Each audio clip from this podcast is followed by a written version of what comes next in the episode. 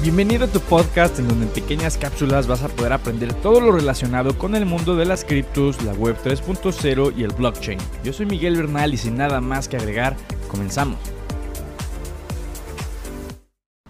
No eres un inversionista, eres un especulador. Eso es lo que vamos a estar viendo, mis estimadas y estimados, en este episodio, ¿no? que espero que te sirva, que te guste, que te entretenga que aprendas muchísimo y que pues saliendo de esto salgas pues con mucha introspección, que de verdad te preguntes pues y que analices todo lo que estuviste haciendo estos últimos años, ¿no? En el que estuviste comprando y vendiendo eh, activos con tu dinero, pues para ver si aplica o no aplica pues lo que vamos a ver en este episodio. Entonces, pues básicamente ahí como dato, eh, y es, es este, evidente, ¿no? Este último par de años ha crecido por mucho, la cantidad de inversionistas en México, en la TAM y pues en prácticamente todo el mundo. Eso está súper chingón y a mí me alegra que vaya creciendo ese número cada vez más y más y más. Pero digo, cada vez tiene que crecer más ese número, pero sobre todo inversionistas, pues inteligentes. Es la realidad. La realidad es que ese dato toma en cuenta como inversionistas a cualquier persona que compra o vende diferentes activos, pero no cualquiera es inversionista y ahorita lo vamos a dejar en claro. La cosa es que en 2020 y 2021 la situación estaba más sencilla, la neta. La tendencia general tanto de acciones como de criptomonedas pues fue al alza.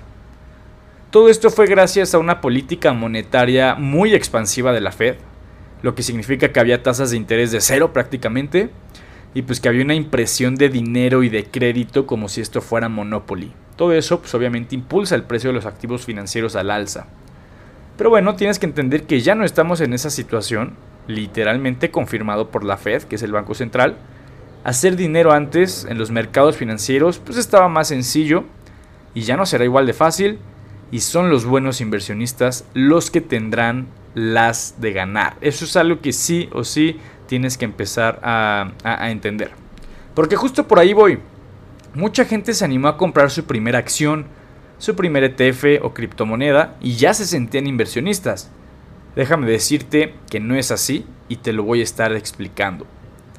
Mucha gente piensa que comprar y vender activos financieros ya los convierte en inversionistas, pero lo que yo he visto estos últimos años con las miles de personas que yo he tratado, tanto en Bullground como en mis redes, me deja claro que la mayoría de personas no son inversionistas, sino especuladores. Invertir es por medio de un análisis exhaustivo, estás buscando generar rendimientos razonables mientras estás minimizando el riesgo de tener pérdidas irreversibles de movimientos de largo plazo. Eso es invertir, por lo menos bajo los criterios de The Intelligent Investor, que pues en pocas palabras es el libro más reconocido en materia de inversiones. Eh, literalmente fue escrito por Graham, que fue el mentor de Warren Buffett, que es el mejor inversionista de la historia. Muchos lo llegan a denominar como la Biblia de las inversiones. Yo personalmente hablando considero que está un poco oxidado, ¿no? Hay muchas cosas que ya no aplican, pero sin duda alguna tiene mucho aprendizaje que va a seguir perdurando. Entonces, ¿te lo recomendaría que, que lo leyeras? Sí. No recomendaría que fuera tu primer lectura de inversiones, como muchos dicen por ahí, pero bueno, esas son cosas distintas. Entonces es la parte, análisis exhaustivo, rendimientos razonables, minimizar el riesgo, no toda la gente cumple con esos criterios, que al final de cuentas eso es invertir. Hay más gente que especula que gente que invierte. Por eso hay más gente que pierde dinero que la gente que gana dinero en los mercados financieros. También, claro que sí debe tener su correlación pues alta y, y positiva obviamente. Entonces lo que tienes que entender es, si no ves tus inversiones como un tema más patrimonial, en donde por medio de un análisis exhaustivo, como lo dice Graham, estás tratando de reducir ese riesgo de perder dinero en el largo plazo, eres un especulador. Y puede que eso esté bien para ti, ¿eh? no lo estoy criticando, solamente quiero que entonces distingas la diferencia. Pero siempre tienes que tener en cuenta cuando estás invirtiendo y cuando estás especulando, que son cosas completamente distintas, aunque la parte operativa pues parezca que es lo mismo, pues estás comprando y vendiendo el mismo activo, ¿Cuál es la diferencia entre invertir o especular? Pues bueno, ya lo empezamos a, explicar y lo vamos a empezar a aterrizar un poco más en este episodio. Tienes que ser muy consciente si estás invirtiendo o estás especulando. Como yo. En su momento les dije, le metí 10 dólares a Luna en pleno colapso. En su momento generé un buen rendimiento, pues tuvo ahí un pequeño rebotito, ¿no? Un 40% en, en dos horas. Solo que no vendí. Yo dije, pues a ver qué sale, ¿no? O sea, Si llega a subir X porcentaje, esos 10 dólares se pueden convertir en 50 y yo feliz, cabrón. No vendí. Al final, digo, Luna siguió colapsando, mi posición se fue a valer de 10 dólares, empezó a valer como 2 dólares. Y digo, por suerte siempre supe que era especulación. Porque si era una inversión, obviamente hubiera sido una inversión completamente eh, equivocada. Y por eso era dinero que no me, no me pesaba absolutamente nada si perdía esos 10 dólares. Malo que le hubiera metido mil dólares. Dos mil dólares en ese trade. Eso, por lo menos para mi nivel de, finanzas, ya hubiera sido algo que a mí sí me hubiera dolido bastante, ¿no? Eh, perderlo en, en, una simple especulación. Pero bueno, cuando especulas, pues justamente siempre tienes que meter ese dinero que, que de verdad no te importa si le llega a pasar algo. Ese es un problema grave. Mucha gente con la que he tratado este par de años se sienten inversionistas, pero son más especuladores que nada.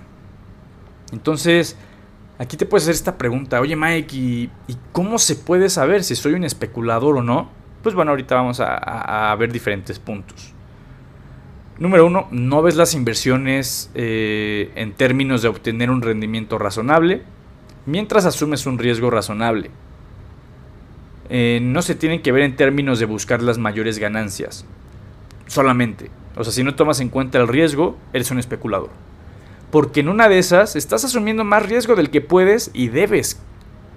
Comprando activos basura como shitcoins o apalancándote 20, 50x buscando multiplicar el valor de tu trade.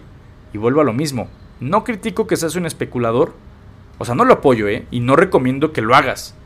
Pero si eres de esos, te sientes cómodo haciéndolo y encima eres bueno ganando dinero, así, bien por ti, cabrón.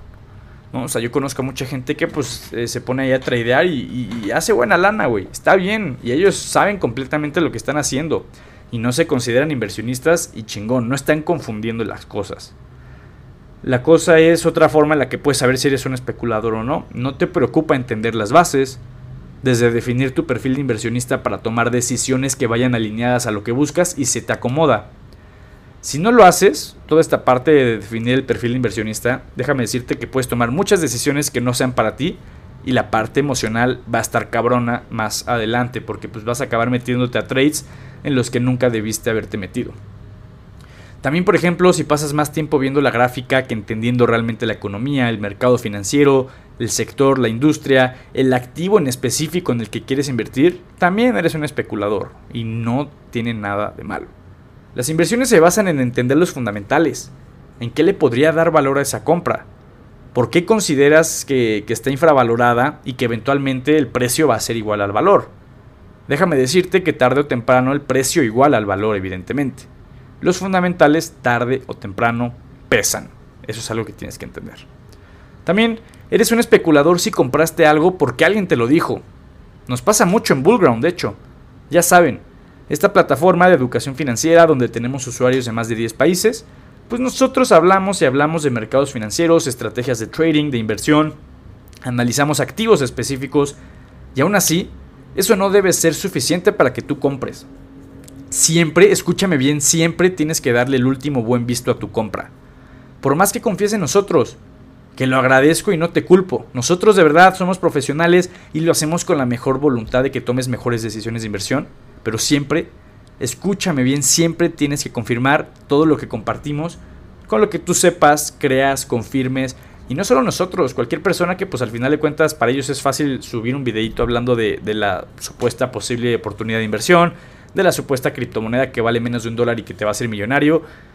Confirma las cosas tú, por favor, Por favor. Entonces, bueno, me podría seguir y seguir y seguir, pero ese no es el punto. Creo que ya te di unas bases tremendas en este episodio, que si las vas siguiendo con disciplina, estarás en camino de convertirte en un inversionista más que inteligente. Hay algo cabrón, ¿no? En ser un inversionista inteligente y es que los resultados pues no se ven hasta en unos años. Es la, es la neta, güey.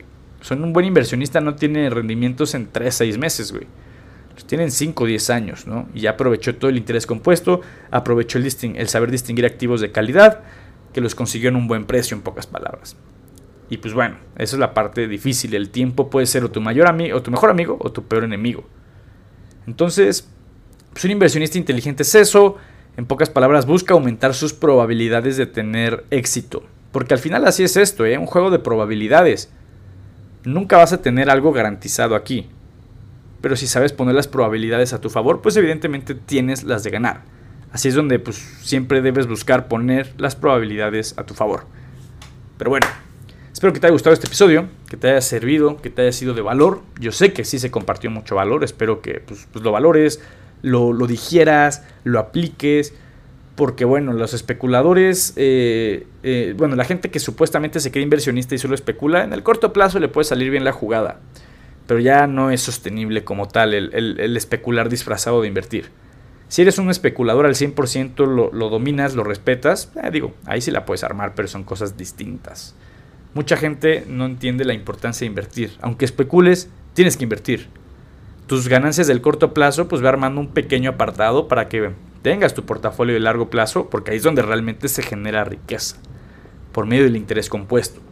Entonces, digo, lo digo para que lo consideres, espero que te haya gustado, que, que de verdad lo consideres y que no te lo tomes a mal, ¿no? O sea, si eres especulador, no pasa nada, vuelvo a lo mismo, no lo estoy criticando, estoy criticando esta especie de confusión que se puede llegar a generar. Pero bueno, espero que te haya gustado el episodio. Ahí compártelo, califica el podcast, por favor. Eh, sí, compártelo en grupos. Eh, sube a tus Insta Stories, etiquétame arroba miguel.verpo. Yo con mucho gusto lo estaré compartiendo. Pero bueno, mi estimada y estimado, básicamente eso es todo por hoy, por este episodio.